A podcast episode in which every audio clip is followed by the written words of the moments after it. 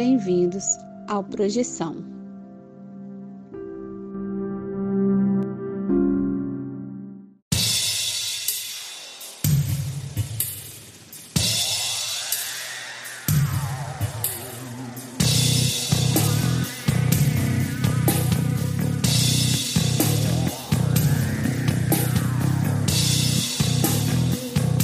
Você está escutando Projeção Podcast, a sua dose semanal de exploração psíquica interna através de sonhos lúcidos e projeções astrais.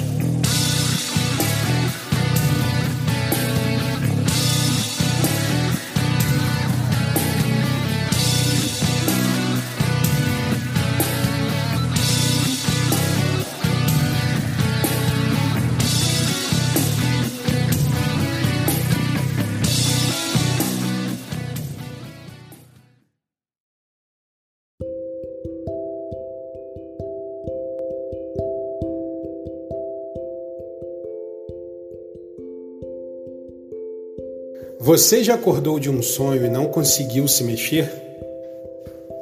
Já teve sonhos lúcidos onde você tinha total consciência de que estava em um sonho? E sonhos premonitórios? Ou a sensação de já ter estado em algum lugar nunca antes visitado? Se você tem uma dessas histórias, mande o seu relato para o Projeção Podcast e a gente pode colocar sua história no ar envie seu áudio pelo WhatsApp para o número mais um 469 964 9336. Lembre-se de dizer o seu nome, cidade e, claro, compartilhar sua experiência. Se você quiser, também podemos manter sua identidade no anonimato. O importante é contar a sua história. Venha conosco desvendar os segredos da mente humana através dos sonhos e assim melhor entender-nos como seres humanos e nossa consciência.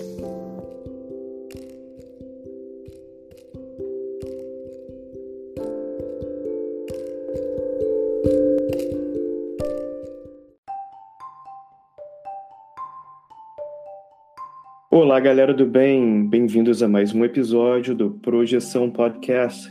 E hoje temos uma galera aqui especial, pessoas que você já conhece e talvez para você, se não, não tá, tem acompanhado a gente, vai ter uma pessoa aqui que talvez você já deveria conhecer, mas se não conhece, vai conhecer hoje. Hoje estamos aqui com Ana Paula Miranda. Olá, Ana Paula, tudo bem? Olá, César, tudo bom? Olá, Vinícius. Fala, Vinícius. E, e Rodolfo, né, que está aí hoje com a gente na nossa mesa. Isso aí, Rodolfo Júnior. Quem é você, o que você faz, de onde você fala? E aí, gente? Muito prazer estar falando com vocês.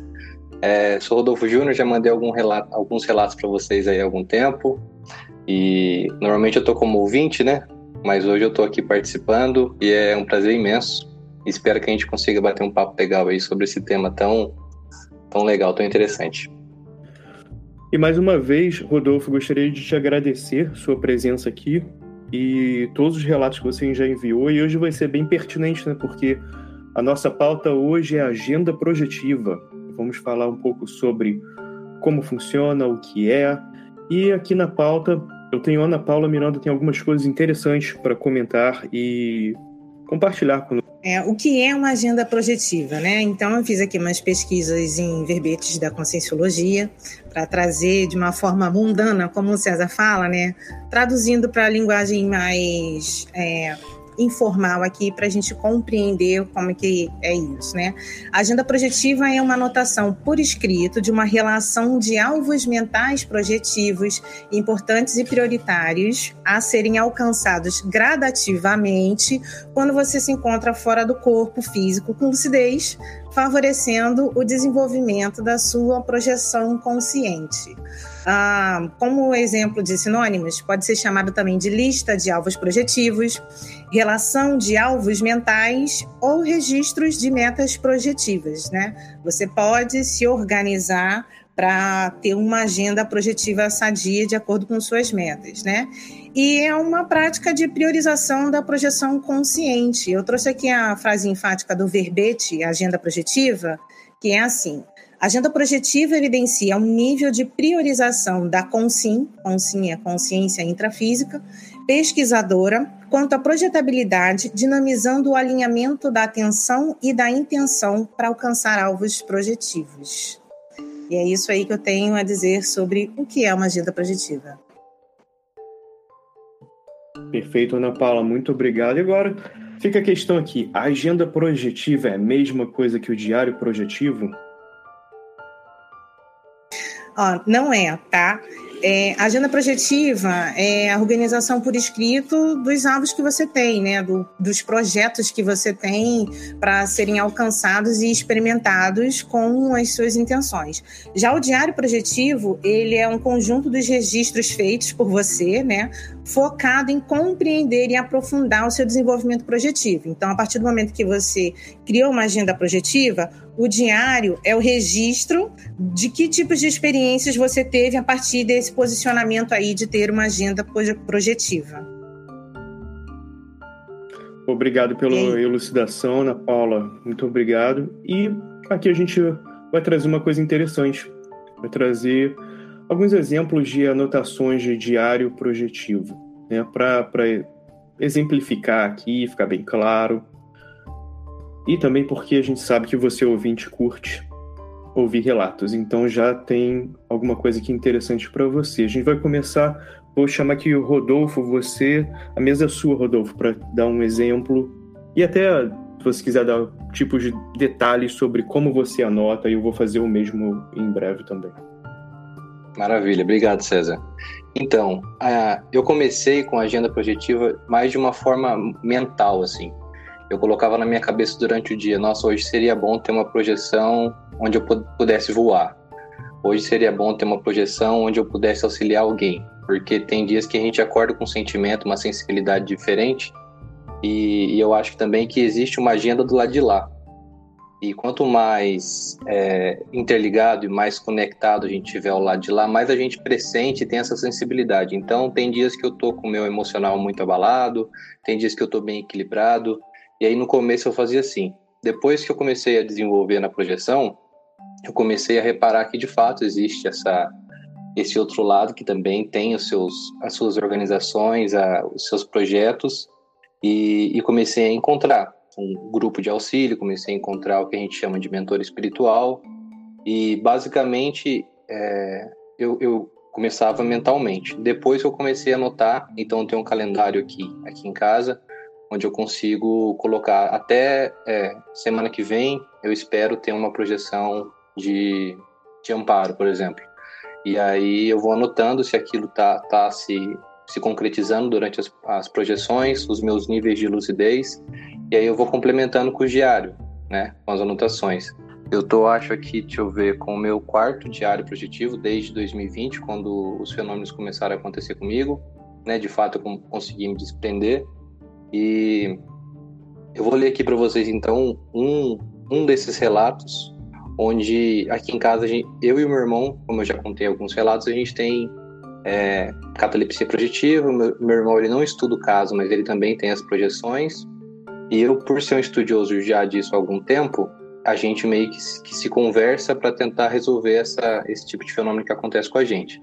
E muitas vezes a gente percebe é, um espírito obsessor aqui em casa. Muitas vezes a gente encontra algo bom, claro, mas às vezes a gente encontra algo ruim. Eu sempre acho didático a gente é, elucidar isso com alguns relatos, porque é, o mundo de lá parece que assim de pessoas, é uma outra sociedade e existem pessoas que estão desequilibradas e muitas vezes a, eu e meu irmão a gente acaba encontrando esse mesmo tipo de espírito com as mesmas características nas nossas projeções.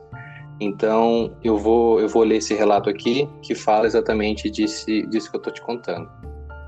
É, o nome da, desse relato é Pressão no Corpo Astral e a Minha Namorada na Janela. Foi em 22 de 5 de 2021, às 10 e 6 da manhã. Desculpa por estar dormindo nesse horário, mas normalmente eu trabalho e estudo de madrugada. Vamos lá. Bom, eu tava. Eu me peguei lustro na sala de casa 110% lúcido.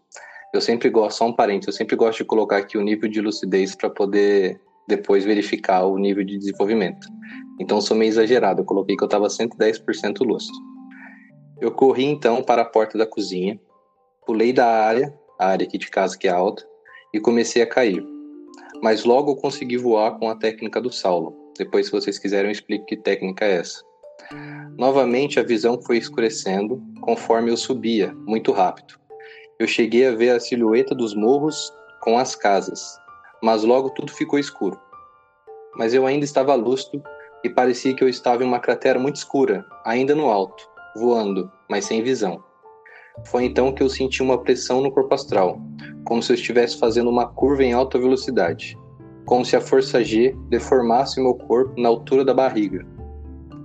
Então eu devo ter caído de volta na direção do corpo físico.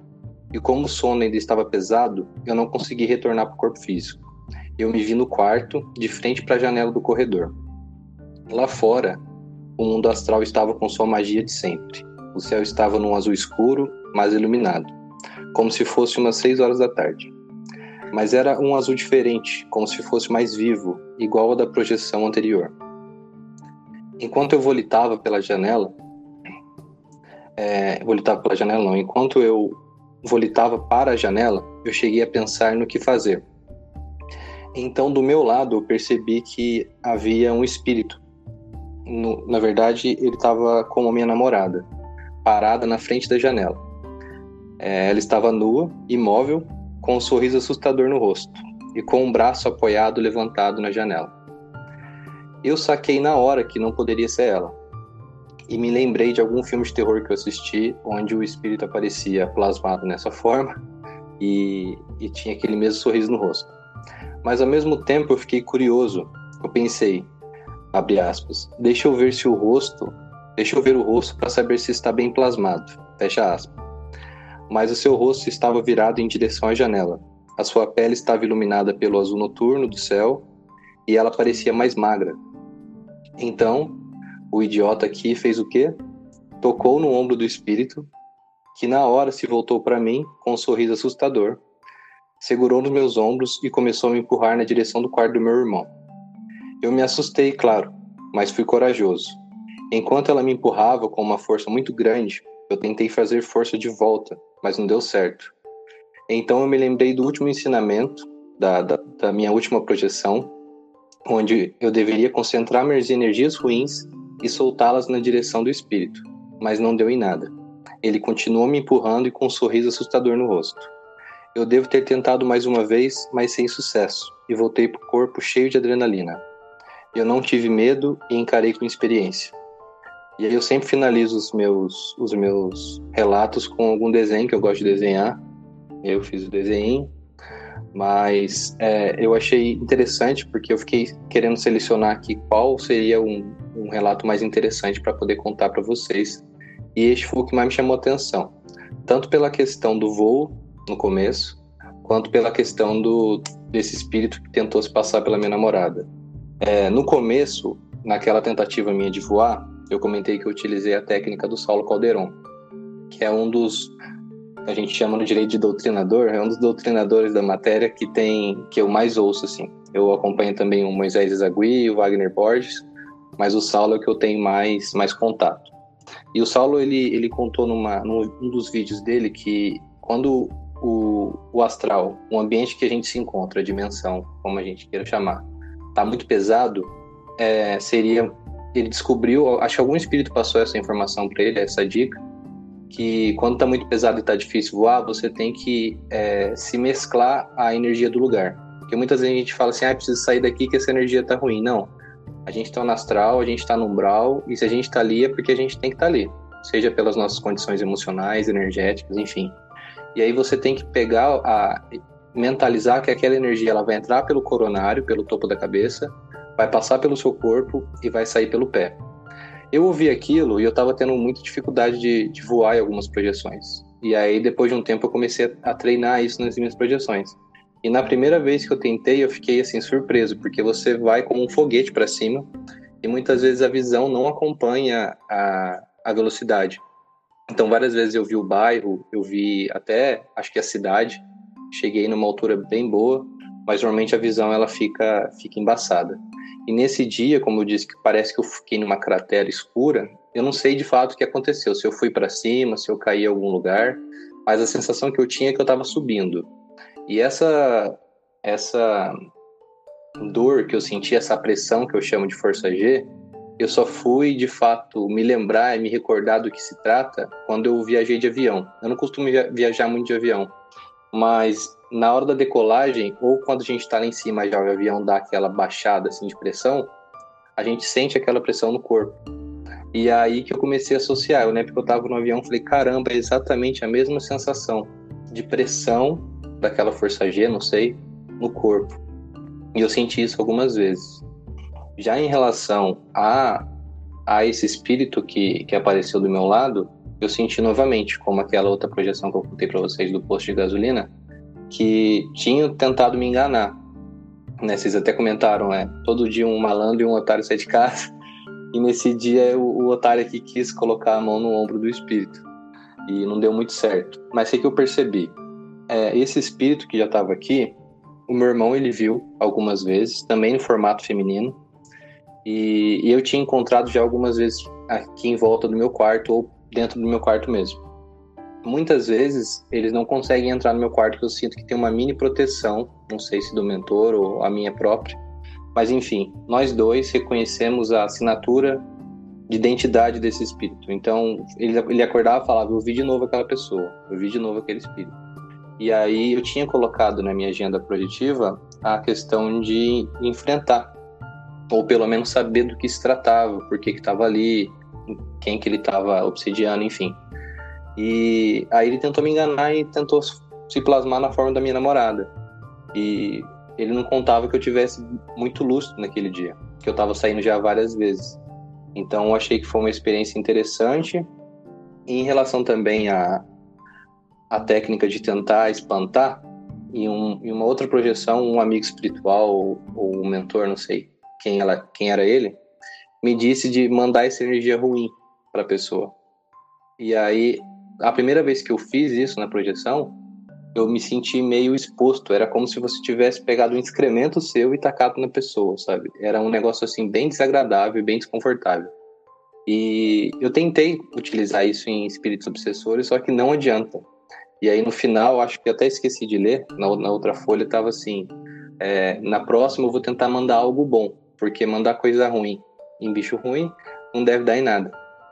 Mas enfim. Aí depois disso a gente chamou o pessoal aqui para rezar em casa, porque a gente tem essa ideia mais espiritualista da, da projeção, né?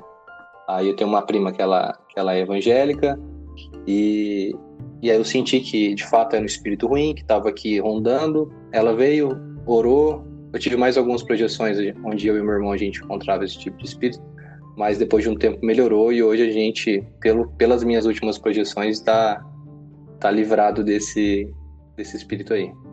Enfim, achei interessante e, e espero que deu para elucidar um pouco como é que funciona a, esse tipo de agenda misturado com, com o trabalho do diário, né? Muito bom. Uh, Rodolfo, queria te agradecer por compartilhar essa história aqui conosco. Ah, tem alguns pontos aqui que eu anotei para fazer alguns comentários. Se Vinícius e Ana Paula em um momento quiserem fazer algum comentário, tiverem alguma pergunta, pode, eu vou abrir aqui antes da gente passar para o próximo. Interessante você falou, né, na voando numa cratera escura lá no alto e tal, e você passou do corpo astral para o físico. Primeiro, interessante você ter essa questão de sentir e, e a percepção do que está acontecendo nessa estando com essa lucidez alta que você comentou, né, que é interessante também. Eu gostei muito que você anota o grau de lucidez. Legal, de repente, criar uma escala né, de 0 a 10 ou de 0 a 100. Bem, bem interessante. Não sei como está usando, mas pensei que para mim mesmo, se eu fosse fazer isso, que eu não faço, eu posso começar a fazer para mim mesmo. Eu vou utilizar uma escala agora, então. Achei interessante. Essa coisa da. Um, dessa imagem né, da namorada nua com um sorriso assustador. Cara, isso é muito clássico em. O Vinícius está sorrindo ali. Eu já vi muito isso. Eu acho que as pessoas têm muito isso. Mas é interessante. A gente tem aqui uma ideia de fazer um, um episódio um dia sobre certas coisas que são assim. A projeção em si é um tabu, mas eu, existem tabus dentro do tabu, né? E eu achei muito legal você trazer esse ponto aí, porque acontece muito. Acontece muito, eu já tive muita essa experiência e E eu acho que as pessoas não falam muito sobre isso, então fica a anotação aqui quem quiser fazer um comentário um momento. E principalmente com essa coisa de você perceber que é a outra, que não é aquela pessoa, né? Não é assim. Um, não é apenas a personificação daquela pessoa e talvez ela tentando modificar a personalidade dela mesma. É, você percebe que é, que é uma outra coisa, né? E agora também essa coisa que você falou de voar e olhar e, e perder um pouco da visão não, não alcança né, o, a velocidade. Eu também tenho essa sensação é quase como, como você utilizou o exemplo de voar de avião, por exemplo, se você está num carro e olha para o lado, fica difícil, né? A tua visão não fica perfeita, fica difícil de até ver ou tirar uma foto até. É uma questão física mesmo, de ter aquela visão. E eu acho que tem muito a ver com isso, é uma sensação interessante. Eu não perco completamente, mas eu já percebi que se eu olhar para, dependendo para que direção eu olhar, e especialmente estando com a lucidez bem alta, tem essa coisa, tem certas partes da visão que ficam meio embaçadas. E eu achei também interessante, eu queria falar também o episódio comentado aqui pelo Rodolfo, onde ele fala sobre posto de gasolina ah, tal, e, e te, teve uma questão lá do ônibus. É o episódio 21, para quem ainda não escutou, volte para escutar. Ou se já escutou, talvez volte para escutar com esse ponto de vista agora que o Rodolfo já elucidou, vai ser interessante reouvir. Eu mesmo vou querer reouvir esse, escutar esse episódio. E a sua prima, que você falou que o pessoal às vezes da, da sua casa, né, sua família tem uma visão mais espiritual disso, que eu acho bem interessante também, com esse paradigma. Você comentou que sua prima evangélica também fez uma oração com vocês. Qual a, sua, qual a visão dela sobre quando você fala sobre projeções, Rodolfo? Se você pudesse fazer um comentário rápido, se você tiver à vontade, não precisa fazer se não, não quiser. Ah, não, tranquilo, César. Eu acho até interessante, porque a gente, eu, eu e essa minha prima, eu vou tentar resumir um pouco. Eu e ela, a gente não teve muito contato durante a infância e agora ela veio para minha cidade e a gente tem mais contato. E aí, conversando, e a gente descobriu que a gente poderia conversar sobre os assuntos mais doidos assim, e aí ela tem basicamente os mesmos tipos de fenômeno, vários sonhos que ela conta eu consigo identificar como uma projeção, e só que ela tem uma outra visão, uma outra forma de ver, que é a forma cristã, evangélica. Então, quando ela encontra algum espírito do tipo, é o demônio. É, quando algum mentor pode falar com ela, é, não sei, não, não posso julgar, mas para ela é Deus, é o Espírito Santo que fala. Então, depois que eu voltei dessa projeção, o que, que eu senti? É, eu, a gente volta com uma leitura, né? A gente tem os nossos sentidos lá no astral, mas vem uma leitura intuitiva. E eu senti que não daria para resolver com a projeção. Porque muitas vezes você entra na do espírito, tenta bater no espírito, tenta expulsá-lo de alguma forma física, e não é assim que funciona. E eu senti que eu precisava de uma força diferente, alguém que de fato tivesse uma força maior. E aí foi me intuído foi mesmo uma intuição de chama sua prima. E aí eu conversei com ela, expliquei. Ela veio aqui, orou, teve várias. Ela teve até uma visão, até é, aprofundando um pouco, ela teve uma visão nesse momento que vai contra a própria crença dela, que era uma questão de outras vidas, uma questão de reencarnação. E ela começou a contar, falou: Mas eu não entendo porque era a, a pessoa, mas é a pessoa no passado, em outro corpo e tal. E aí eu fui tentando interpretar aquilo que ela estava me dizendo e tentando explicar que se tratava de uma questão de, de outras vidas. Mas eu acho interessante porque é como se é, é o mesmo fenômeno, é o mesmo a mesma dimensão, digamos assim, é, vista de, de formas diferentes. Então eu vejo de uma forma mais esotérica, espiritualista, e ela vê como uma forma cristã evangélica. Eu acho isso muito interessante.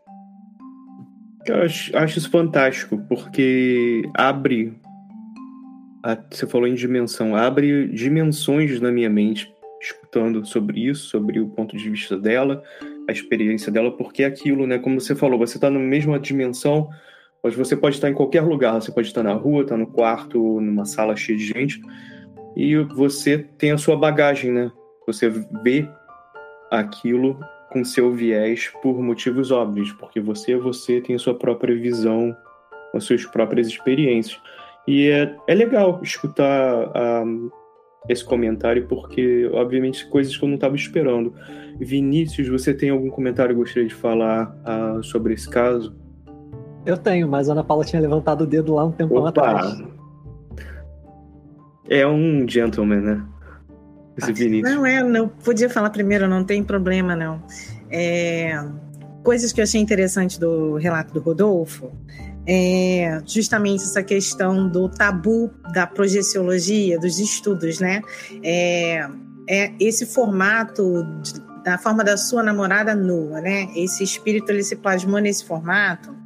No Projeciologia tem um capítulo chamado Congressos Subtilis, que é muito interessante falando desse tipo de obsessor que utiliza às vezes uma figura que atrai você com pensamentos mais eróticos e sensuais para de, de alguma forma tentar pegar sua energia. Então, quando você falou, na mesma hora me veio esse capítulo que eu achei muito interessante, e é uma coisa que, inclusive, César e Vinícius, a gente já tinha conversado sobre um dos tabus da projeciologia em falar sobre esse tipo de, uh, de situação. E, e uma coisa que eu achei interessante é a assinatura de identidade daquele espírito como se você reconhecesse a energia, o padrão daquele, daquele espírito, né? E o seu irmão tem a mesma percepção. Então, eu achei isso interessante. Você pesquisou o que, que você sente quando você pensa, né? E qual, que, qual a repercussão que você tem, e o seu irmão teve a mesma repercussão, assim, né? Vocês dois juntos conseguiram identificar a mesma, essa assinatura energética dessa consciência. E foram essas coisas que eu achei interessante, além do, do que o César já falou, não, não vou ficar aqui repetindo, mas eu achei essa parte da assinatura energética e do Congresso Sutiles que tem no, no Projeciologia também, que pode ajudar quem já teve algum tipo de experiência desse tipo. Boa. Vinícius.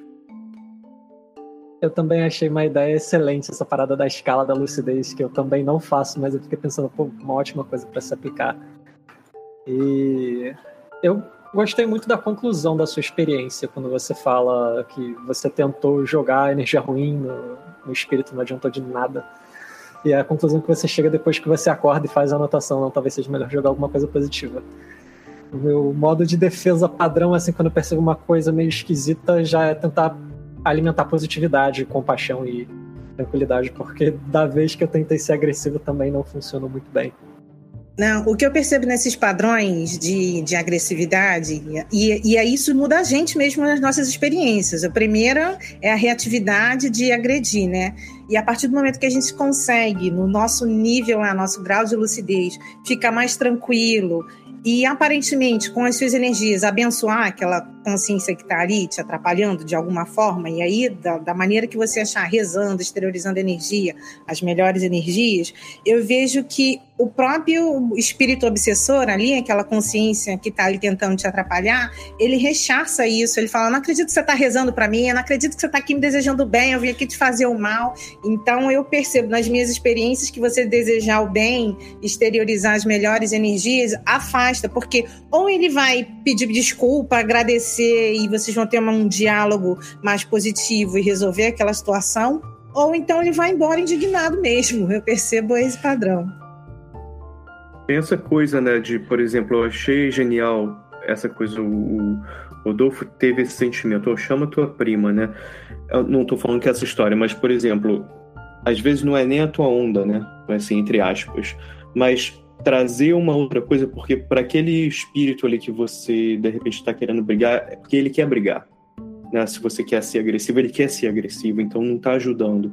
Igual você chegar ah, não sei, numa, numa festa com um monte de gente bêbada que tá brigando, você começa a brigar também, não, não vai ajudar, né? Mas se alguém de repente chegar e falar, pô, não é nem minha onda, mas chega uma pessoa ali fazendo uma oração, aí você já fala assim, pô, melhorou, pelo menos funcionou aqui, né? A gente fala muito usar a ferramenta correta, nesse caso era essa. Vinícius, antes de você começar, que eu vou passar aqui a bola para você, você tem mais algum comentário? Ou já quer começar direto com a sua história? Eu tenho um comentário que é até um link para o relato que vocês comentaram no comentário do Rodolfo, né, de você perceber uma figura que se assemelha ou que é para ser idêntica a uma pessoa que você conhece, mas você sente que não é a pessoa, não é que você sente, você sabe, é como se viesse um bloco de informação e você lesse que não, não é a pessoa. Tem aparência, é, pode ser totalmente idêntico, mas não é a pessoa. É, tem uma parada dessa no meu relato também, mas é, eu levei mais para um outro lado. Que, então eu vou começar aqui o relato, levemente adaptado, que foi no dia 10 de janeiro. Eu não anotei a hora, eu anoto no Telegram, então a hora que eu escrevo fica salva lá. Mas é, é o seguinte: eu dormi no dia anterior com a intenção de lucidez e tive a seguinte experiência. Eu estava sonhando e aí uma pessoa que mora comigo me acordava. Estava muito cedo, mais cedo do que eu gostaria e eu percebia muito sono. Eu achei muito peculiar o nível de sono, muito sono, e falta de clareza mental, apesar do cenário estar muito vívido, visualmente claro demais. Então me ocorreu que aquilo tinha sido um falso despertar, na verdade eu ainda estava sonhando. Quando eu percebi isso, eu me peguei deitado, me movendo muito pouco. Eu tenho a intenção de continuar lúcido caindo no sono novamente. E aí me pego sentindo um suave estado vibracional. Comecei a me balançar, aumentando a amplitude de um movimento que eu já sentia. Então eu fiquei me balançando, reproduzindo a sensação de balançar, não fisicamente, né? Eu não enxergava. Conforme eu esperava, de forma muito súbita, me vejo na porta do meu quarto. Abro a maçaneta e vou à sala, tudo muito parecido. Um familiar estava no sofá olhando em direção à televisão. E aí eu me peguei pensando, pô, será que é essa pessoa mesmo ou será que é uma criação da minha mente? Eu não sabia diferenciar, porque visualmente falando era totalmente idêntico. Então eu pensei o seguinte: eu vou tentar controlar o comportamento dela. Se eu conseguir controlar, é uma criação mental minha. E aí eu determinei que ela ia olhar para mim, depois olhar para a televisão, fiquei fazendo isso algumas vezes. Eu, ah, então é um sonho. Não tinha um comportamento humano ali, era um comportamento bem robótico. E aí eu percebi é, as minhas cadelas, eu tenho duas, é, abanando o rabo, vindo em direção a mim. o comportamento delas, assim, se passa muito por um comportamento realista. E a visão é muito nítida, assim, a réplica é perfeita, mas para mim aquilo tinha sido criação mental, porque eu não percebia a presença delas emocionalmente falando, eu via mais visualmente. E aí eu decido ir até o quintal da minha casa e começo a voar. No começo eu tenho dificuldade, começo a levitar de forma bem vacilante, mas conforme eu vou ficando confiante, eu consigo subir mais alguns metros. Então eu paro no que parece ser um telhadinho e olho para o horizonte.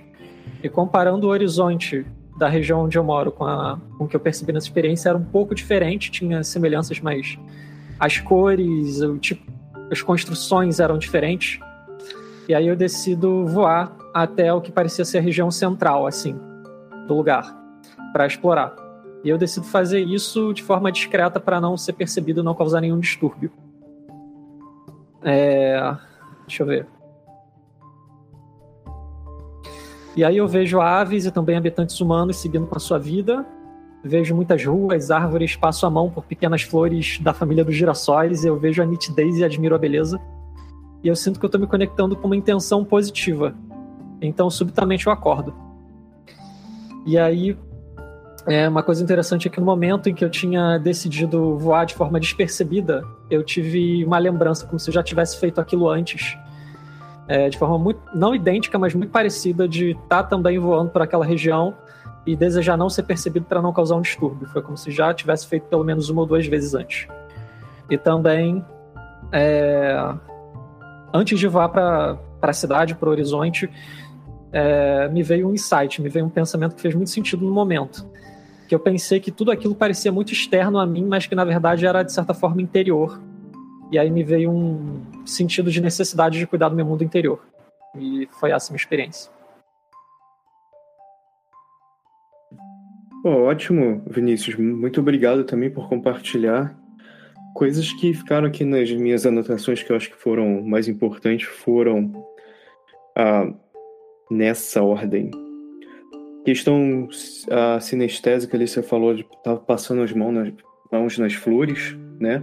Eu não sei, você pode fazer um comentário de se houve sinestesia ali na, na tua experiência? Você pode fazer um breve comentário sobre isso? Sim, houve sinestesia, só que foi mais visual. Eu via com clareza, eu até notei. Flores de asterácea, que é a família dos girassóis. Oh. Porque o tipo de flor, tudo muito nítido, muito vivo, idêntico ao que seria na vigília, né? Isso me impressionou muito, o grau de Full HD das coisas que eu tava percebendo. Cara, muito bom. Eu tava lendo um livro até sobre yoga dos sonhos. Ele tá ali atrás de mim, se chama. Eu tô tentando virar o pescoço aqui pra não puxar o, o fone. Uh, Dreaming Yourself Awake, do Alan. Uh, B. Alan Wallace. Esse cara, esse cara é ótimo. É, esse cara é legal. Ao, levando em consideração, sempre. Esse cara é ótimo, o livro é muito bom, mas uh, preste atenção, tem certas coisas na introdução que são meio. Eh, um, então, sempre né, leva certas coisas em consideração. Mas assim, o resto do livro é muito bom. Só tô, leia e, e faça a sua própria. Uh, tenha a sua própria conclusão.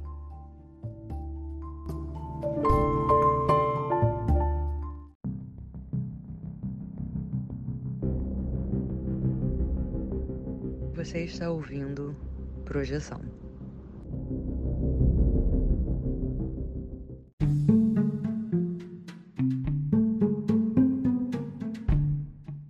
Que eu queria falar também sobre a sua experiência, Vinícius, que você acabou de relatar, voar de forma despercebida, né?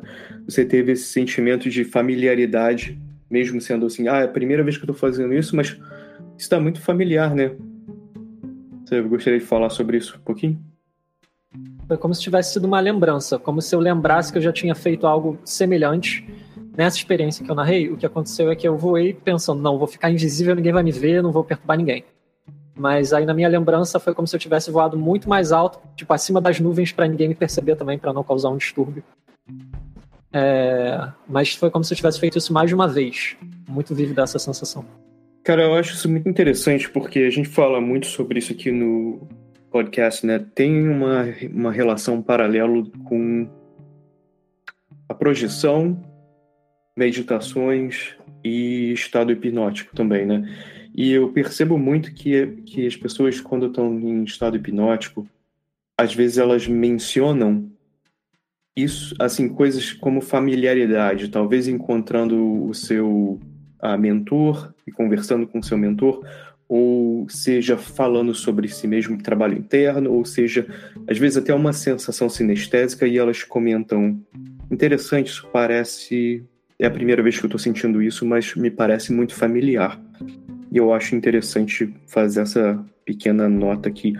E a última coisa que eu quero comentar, antes que alguém faça comentários, eu vou abrir aqui uh, ah, para Ana Paula, Rodolfo também, se quiser fazer comentários.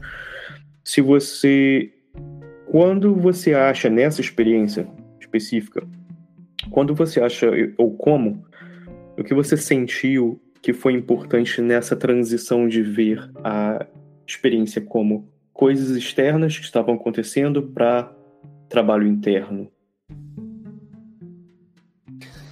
É, no começo da experiência eu tinha essa dúvida. O que eu estou vendo é externo é fabricação da minha mente. E, sinceramente, eu não tenho uma resposta final.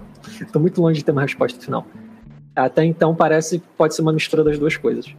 Mas no momento que eu tive esse insight, foi o momento que eu estava olhando para o horizonte, sentado, pensando no que, que eu vou fazer agora. E aí me veio esse insight. É, para mim, foi como se na vigília também fosse assim. Como se na vigília a nossa experiência também tivesse muita relação com o nosso mundo interno. Ainda que pareça ser externo. Então foi como se na vigília ou naquela experiência ali, na natureza, a experiência não é tão diferente, só na aparência. Foi a impressão que eu tive. Perfeito. Obrigado, Vinícius.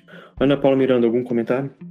Tá, então, eu vou trazer aqui um relato Uh, esse relato é um dos primeiros que eu coloquei algum tipo de informação relevante foi em abril de 2014 e a partir deste relato, inclusive, eu comecei a colocar data, hora e todos os detalhes que eu acho pertinente quando eu pego uma folha de que eu escrevi de uma projeção que eu tive e falei, pô, que dia que foi isso? Quando foi isso? É, Posteriormente, eu vejo mais detalhes nas projeções, nas experiências que eu tenho. Então, eu vi a necessidade de colocar mais detalhes nas experiências. Aí eu vou ler aqui para vocês esse relato que eu anotei. Ó, dormi sem técnica e despertei. Me vi em um local que só tinha planta e tudo era folha e muito verde. Foquei em tentar identificar e reparei que algumas plantas eram pássaros. Não me alterei e parecia que eu já conhecia. Vi um pássaro só com penas de folhas e é, de samambaias. Vi um pássaro só com folhas de samambaia e disse: Olha, um samambinho. Foquei nele e despertei e fiz o desenho. Era como se eu tivesse olhando uma floresta e quando eu me atentei aos detalhes, a floresta, parte delas eram feitas de pássaros e eles não eram com, não tinham, vamos dizer assim, características de pena, tinham características de folha. E eu foquei em um pássaro específico e vi que ele tinha as folhas de samambaia e denominei como se eu já tivesse reconhecido. Nossa, um samambinho. Tem até aqui o desenho que eu trouxe aqui para vocês, que eu fiz, sabe? Então, é... enfim, Muito não dá para ver direito, mas foi uma experiência que me marcou muito porque depois de um tempo eu tive acesso a outros projetores que relataram que já viram pássaros com formas de folhas de planta e eu achei aquilo interessante. Agora, essa parte do reconhecimento, de eu olhar e saber o nome, um samambinho, é, me deixou muito assim, eu, pô, de onde é que eu tirei isso? Nunca tinha visto isso, né, na, na minha vida. E aí eu trouxe aqui uma, a, além do, do meu relato, falar do nível de detalhismo dos registros projetivos e aí eu fiz aqui que podem ajudar no aumento da lucidez das experiências da gente, né? Botando data, hora do início, hora final que você se projetou, hora início e final que você começou a escrever, né? Às vezes você acordou três da manhã e aí você está ali escrevendo, vai terminar quatro. Então é importante você saber o período que você estava projetado e o período que você demorou ali relatando no seu diário. Isso pode ajudar futuramente nas suas pesquisas. E outros dados também que você achar impertinente. Às vezes tem gente que coloca a temperatura, se estava chovendo fazendo, como é que estava o clima, toda a questão geográfica também, né? E, e, é importante, além do registro da narrativa, que eu percebo, é o cenário visual. Você vai descrever os outros tipos de repercussão que você teve durante a experiência, como, por exemplo, o que você sentiu de repercussão no seu corpo físico, uh, antes e depois da experiência, né? Se você conseguiu perceber algo diferente, se você teve alguma alteração nas suas emoções, nos seus sentimentos, se sim, quais, deixar isso bem descrito. O que, que você pensou durante a experiência, né? E se você teve acesso a novas ideias, e se sim, quais, né? Do tipo, ó, é, tá ali acontecendo um problema e vem uma ideia do tipo assim, joga energia naquela, naquele espírito. Não foi você que teve essa ideia, foi meio que uma orientação e você vai ali e faz. Então, é bom você relatar isso, porque ao decorrer das suas experiências, os seus diários projetivos podem esclarecer muito das experiências que você tem e anotando e melhorar até o seu sua agenda projetiva. Essa questão da organização é muito boa. Aí a gente comentou um pouquinho sobre isso e deu uma pincelada mais cedo, mas, Ana Paula, obrigado por fazer esse breakdown da organização, porque acho que ajuda muito para o seu ouvinte, de repente, acabou de ouvir isso, de repente volta nesse mesmo áudio, faz umas anotações aí, porque é, é legal quando você começa a perceber isso, que você pode tirar mais coisas da sua experiência e se organizar. Comentários ah, sobre, sobre esse caso aqui da Ana Paula. Do Sam, cara, Samambito, né, cara? Sam, Samambinho, desculpa. Com respeito ao Samambinho. Achei legal que você entrou nesse ambiente, vários pássaros, né? Aí você, na folhagem, encontra no meio das samambaias, tem um samambinho, você já o conhece. Cara, é o espírito dessa floresta, né, cara? Acho muito bom. Comentários, Vinícius Fernandes. Ah, eu também ri com o samambinho. Achei ótimo. Agora, muito curioso, né? O, o grau de um certo surrealismo, né? Algo que tá totalmente fora da sua experiência de vigília, né? Assim, você nunca viu na vigília um pássaro com penas que são folhas, sabe? Então. E a questão do, do, grau de detalhe também foi mal cortar César. Não, a, vai lá. A questão do, do grau de detalhismo, quanto mais energia, a impressão que eu tenho, Quanto mais energia ou atenção você coloca em algum evento, mais você começa a ver ele com uma resolução maior, né? Assim, como se ficasse em Full HD. E aí mais você consegue lembrar isso, até com quem está começando a lembrar de sonho e anotar sonho, né? Quanto mais atenção você dá pro, pro pouco que você lembra, mais você começa a lembrar e, ver informação. É, é bem doido. Cara, e vai ter a ver um pouquinho com, que, com o meu relato em um momento também. Interessante como é que isso funciona, né? Questão de quanto mais você anota, mais você lembra. E de repente até utilizar aquelas anotações para outros fins. Eu vou falar um pouquinho sobre isso. Mas queria perguntar, Rodolfo, se tem uh, algum comentário sobre o caso da Ana Paula? Eu achei muito interessante esse samambinho e como, como parece às vezes na projeção que a gente, a, a gente alcança uma personalidade maior, assim. Era como se lá a gente fosse uma outra pessoa, uma pessoa complementada por outras experiências. Então vem essa, essa, essa carga de eu já conheço, eu já fiz isso. Tem pessoas que a gente encontra, a gente sabe que conhece lugares que a gente sabe que visita com frequência. E com certeza a Ana Paula ela, ela frequenta essa floresta aí porque é especialista no passarinho. Pelo desenho dela, parece muito aquelas aves do paraíso, que tem aquele. Depois eu, eu posso mandar foto para vocês, aves do paraíso. E talvez pode ter ser, ser algo, algo parecido. Mas achei interessante isso, sabe? De, de como que a gente acessa um, um, nível de conhecimento que aqui parece que é comprimido, é afunilado, e a gente volta a ser a personalidade encarnada. Assim. Isso que eu achei interessante. Muito bacana esse comentário. Agora, se alguém bater na minha porta aqui e vier com, uma, com um desenho do Samambinho, eu vou pirar. Aparece um cara de gravata aqui e fala: Você já ouviu falar na palavra do Samambinho? Então, é o seguinte. Um, cara, a gente tava falando sobre anotações e como utilizar e tal. E eu vou fazer aqui um exercício, mostrar para vocês um exercício que eu faço. Eu tenho a minha anotação no, no, meu, no meu diário, com desenho também e tal. E eu gosto de passar a experiência limpo. E as que são possíveis, que muitas não são, eu gosto de criar, de editar o texto, não editar o que aconteceu, mas editar o texto para ficar um pouquinho mais fácil como contar uma história. Eu gosto muito de, de contos curtos. Talvez fique um pouco longo, mas vamos lá, eu vou, vou ler aqui, é um conto curto, assim, de uma página. Ah, aí eu coloquei o, o, o dia, hora e tal, não importam, estão no meu ah, diário, mas na versão editada está aqui como título Acessórios. É interessante como os sonhos nos levam a lugares além da imaginação, mas também às vezes os sonhos nos trazem a oportunidade de revisitar lugares reais ou imaginários. Alguns anos atrás eu sonhei que tinha acabado de acordar, não estava em casa e não tinha ideia de como fui parar ali. Talvez tenha sido uma noitada boa, talvez tenha bebido demais, não lembrava de nada. Mas o mais estranho é que eu não reconhecia o quarto onde, está, onde havia acordado. Caminhei cambaleando e sonolento até a sala e encontrei a porta da frente aberta. Descalço, desci alguns degra três degraus da escada que levava para a varanda. Ainda um pouco tonto e cegado pelo sol ofuscante da manhã, notei um movimento rápido passar na altura dos meus joelhos. Era um vulto escuro arredondado que me assustou, pois não conseguia focar com clareza se era algum cão ou outro animal que estava ali. Minha momentânea aversão à luz e a tontura que não me deixava a, que não me deixava provavam que eu realmente sofria de uma ressaca das fortes.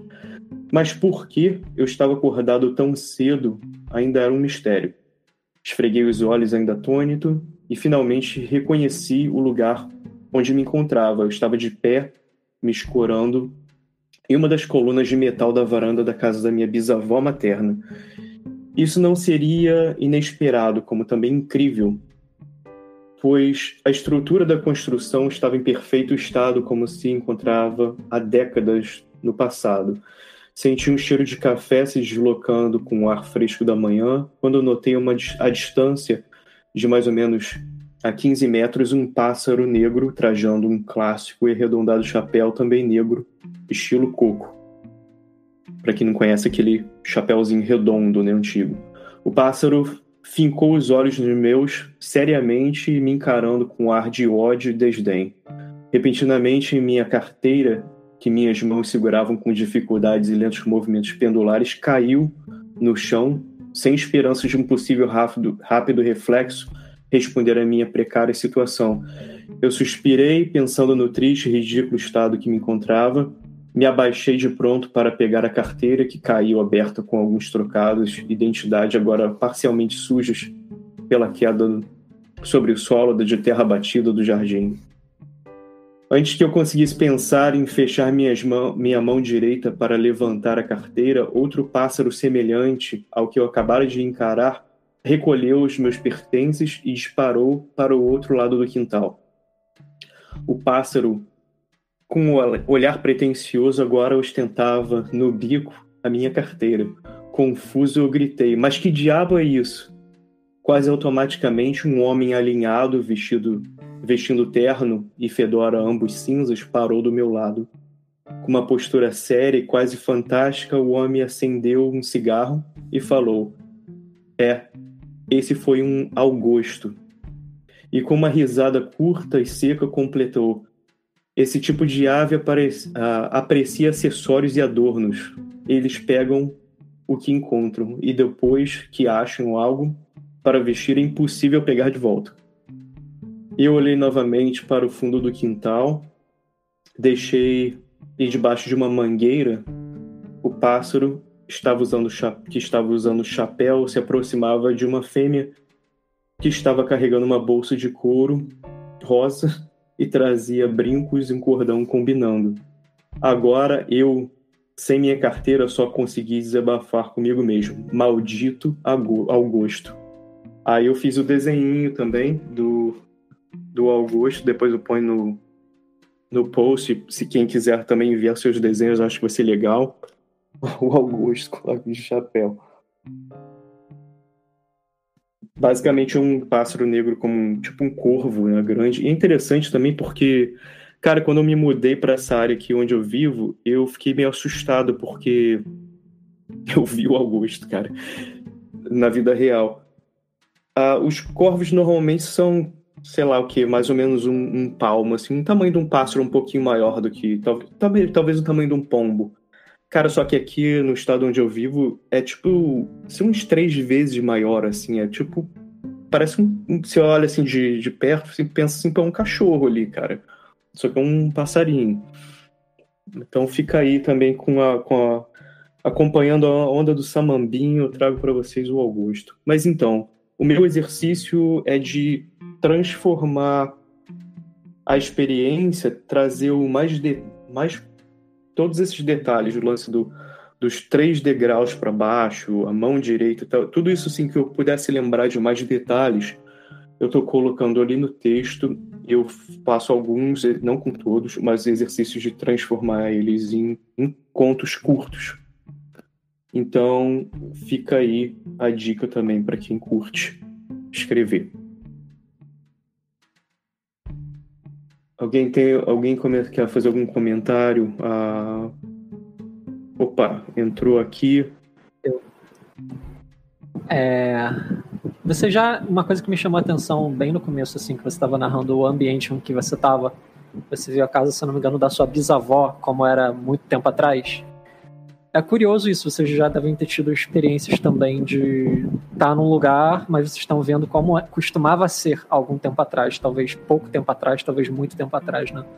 Achei curioso esse padrão que você levantou também.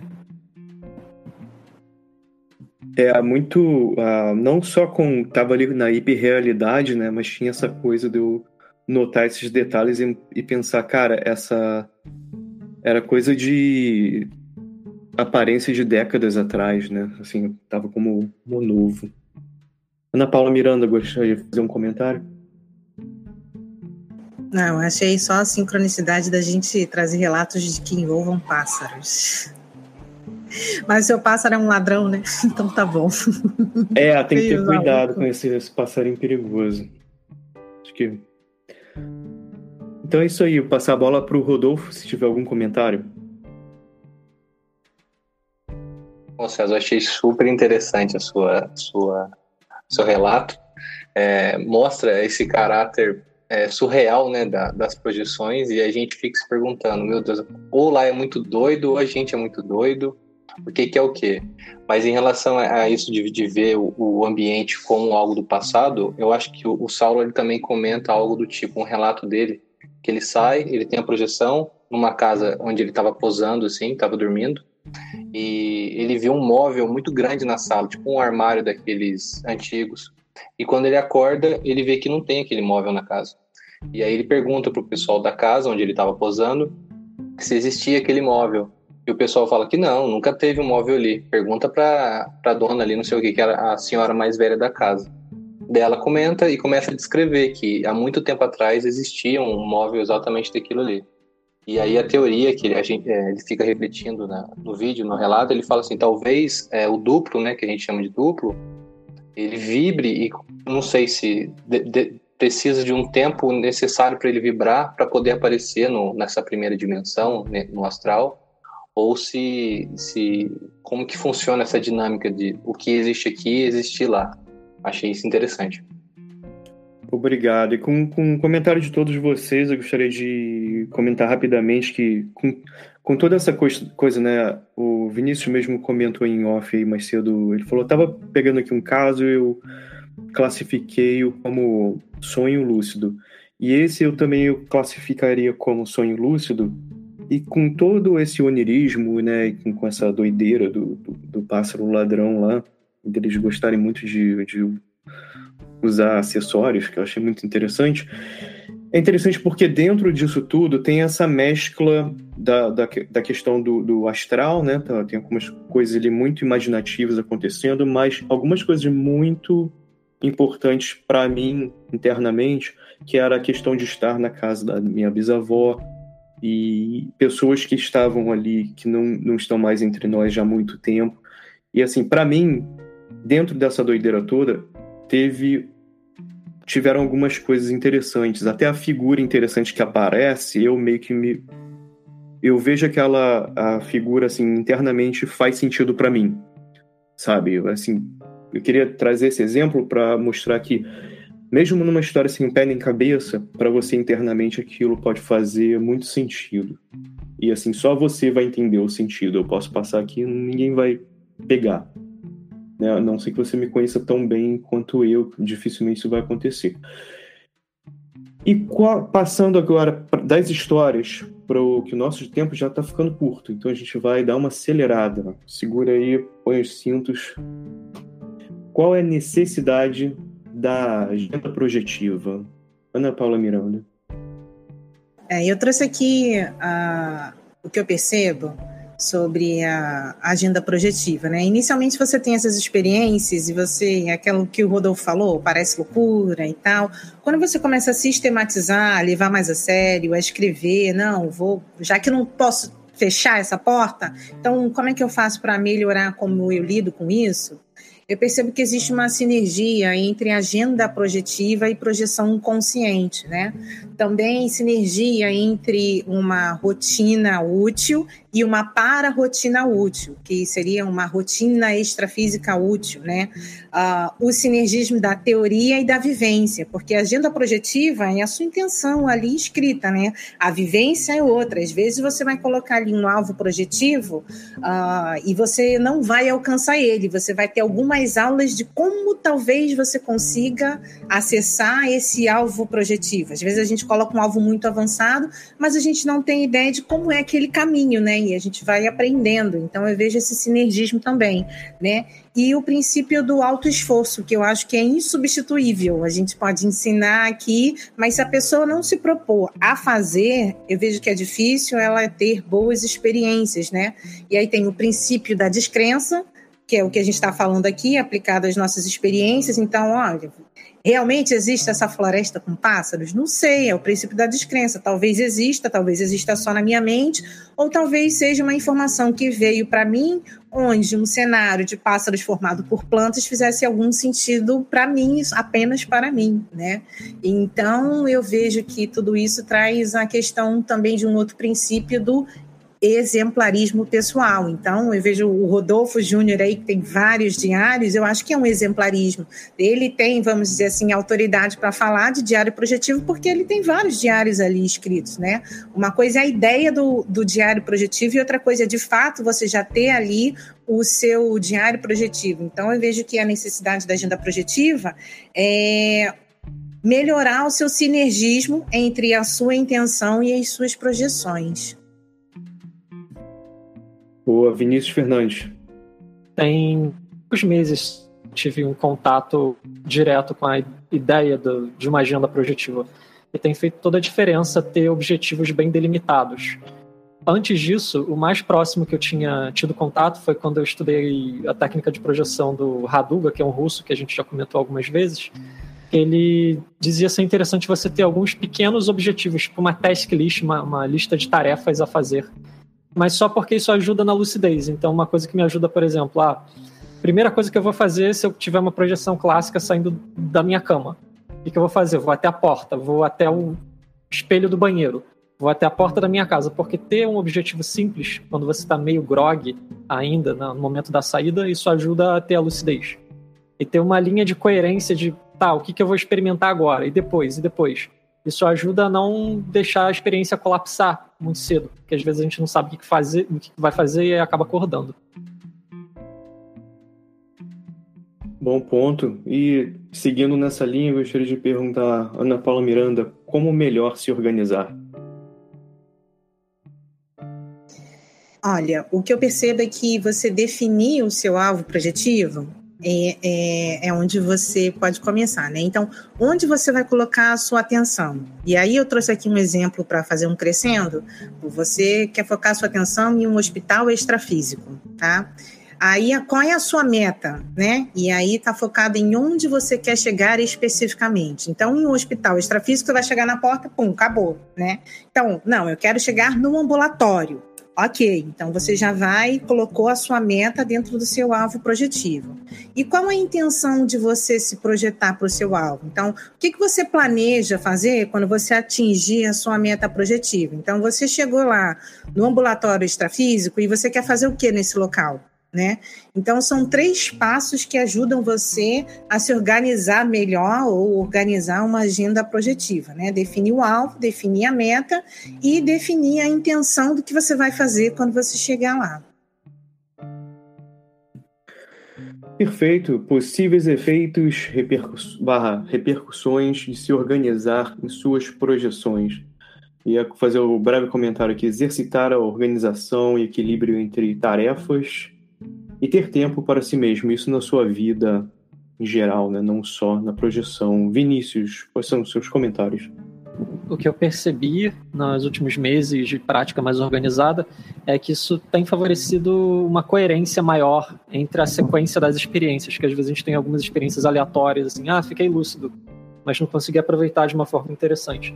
Então, se você já tem objetivos bem delimitados, você consegue aproveitar melhor quando acontecer uma experiência espontânea, inclusive, e ter uma coerência lógica, um aprendizado lógico numa sequência de experiências, né? A, experiência, a experimentação deixa de ser aleatória.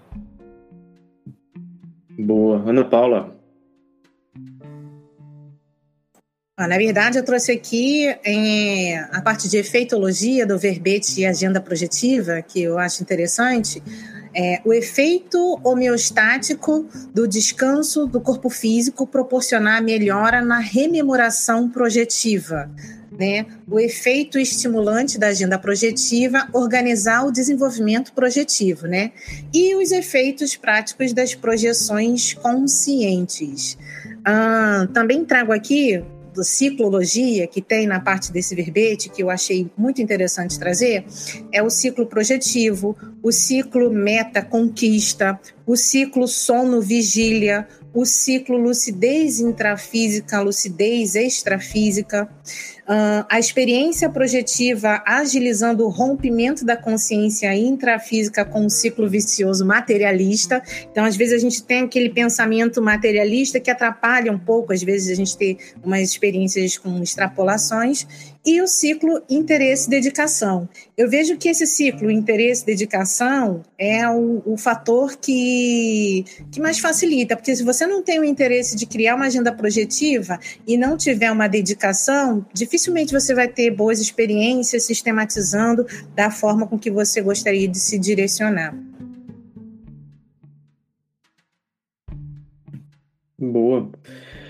E é aquela coisa, né? Como utilizar essa prática na vida? A gente já, já deu o hint aqui para você. Ah, Organizando-se e planejando sua saga projetiva pode te ajudar não só a crescer com seus trabalhos internos, mas também ah, como, com, como você se organiza no dia a dia, criar um plano claro, com pessoas a seguir, ah, coisas a completar, para atingir suas metas de vida no plano físico através de planejamento em geral.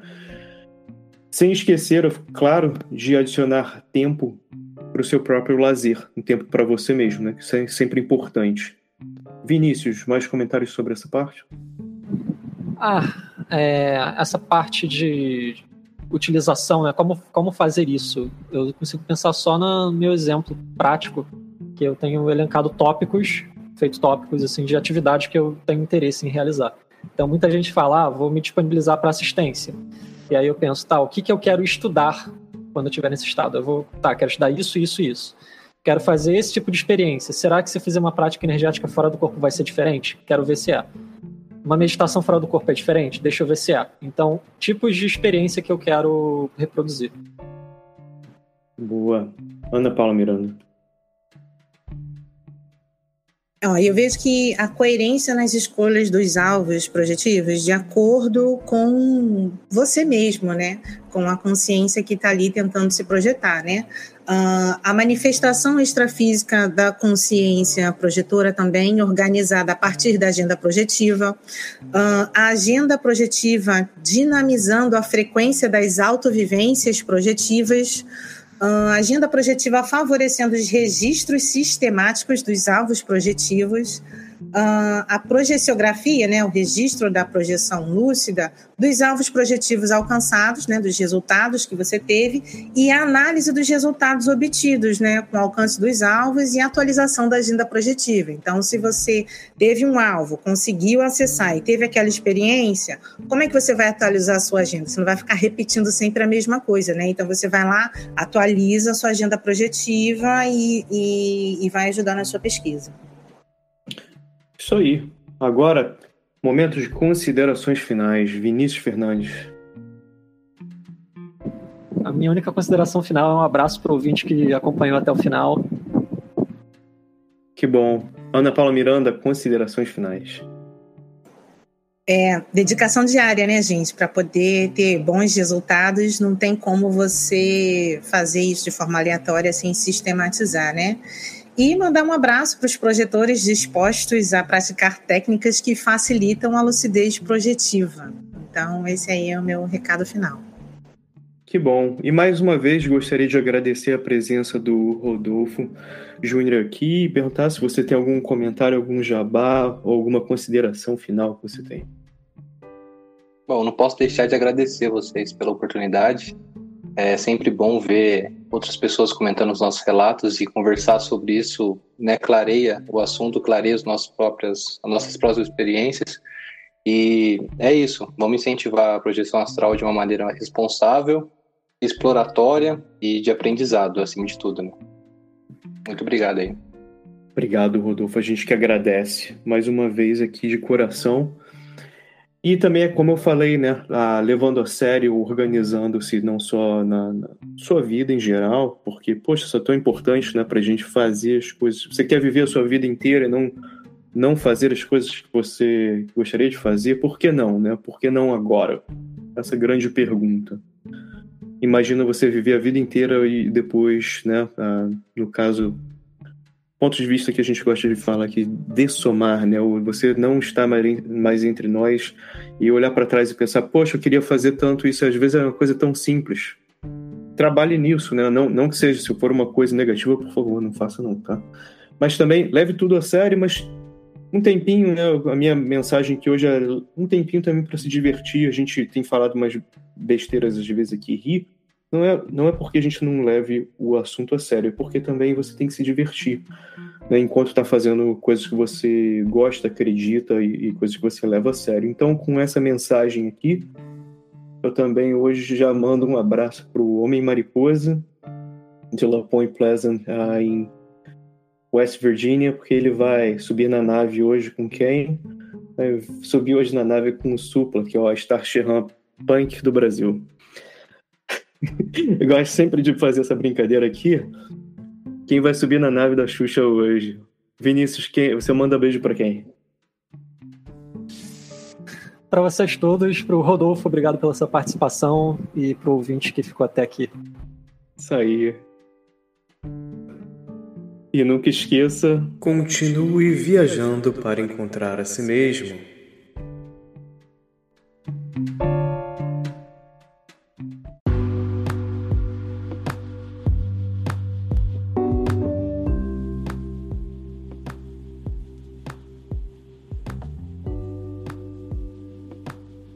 E obrigado por escutar o Projeção.